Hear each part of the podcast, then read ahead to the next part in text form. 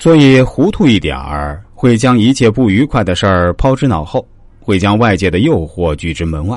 糊涂能够化干戈为玉帛，促进关系的缓和与进步。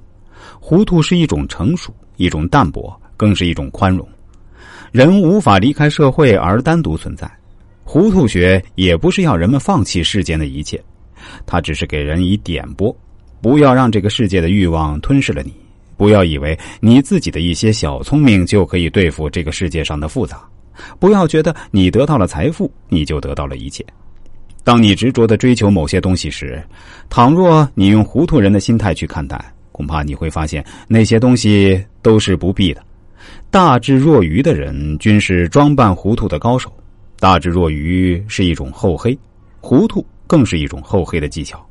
人生的很多情形，与其说是用清醒的头脑来应对，还不如用一颗糊涂的心来应对更好。所以，该糊涂的时候且糊涂，不要为了展示自己的小聪明而毁了自己。在我们的生活中，很多时候我们是需要糊涂的。但是有的人却做到了不该糊涂时且糊涂，不仅伤害了他人，最终也伤害了自己，真是得不偿失。倒不如装装糊涂，让事情简单的过去，或许不会有这么多的伤害。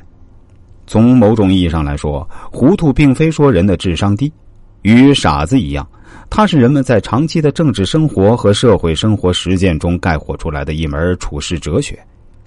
在当时的封建专制高压下，人们的最基本生存权难以保障。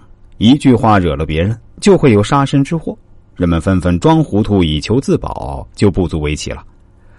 在两千多年前，赵高的阴险狠毒是众所周知的。有一天，他在众目睽睽之下指着一头鹿说：“这是马。”秦二世说：“赵高看错了。”赵高便让群臣回答：“这便是指鹿为马的由来。”其实大家心里都清楚，那是一头鹿，不是一匹马。大家更明白，赵高是用此来考验大臣对他的忠诚。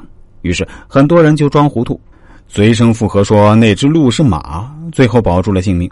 但也有刚直不阿的人据实回答说那是一头鹿，结果招来杀身之祸。那些指鹿为马的大臣虽说遭到了世人的唾弃和贬低，但他们也是出于无奈。可以理解，由此可见，在两千多年前，糊涂哲学已被人奉为法宝。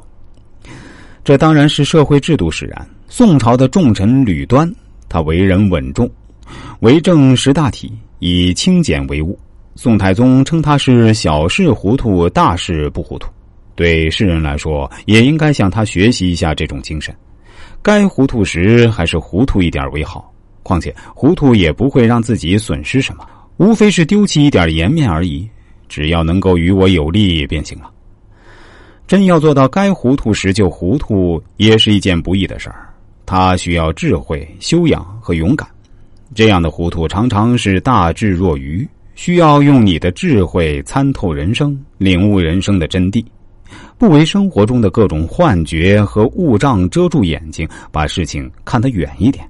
他需要人有一种超脱的心态。有一种平静如水的淡泊一切得失的心境。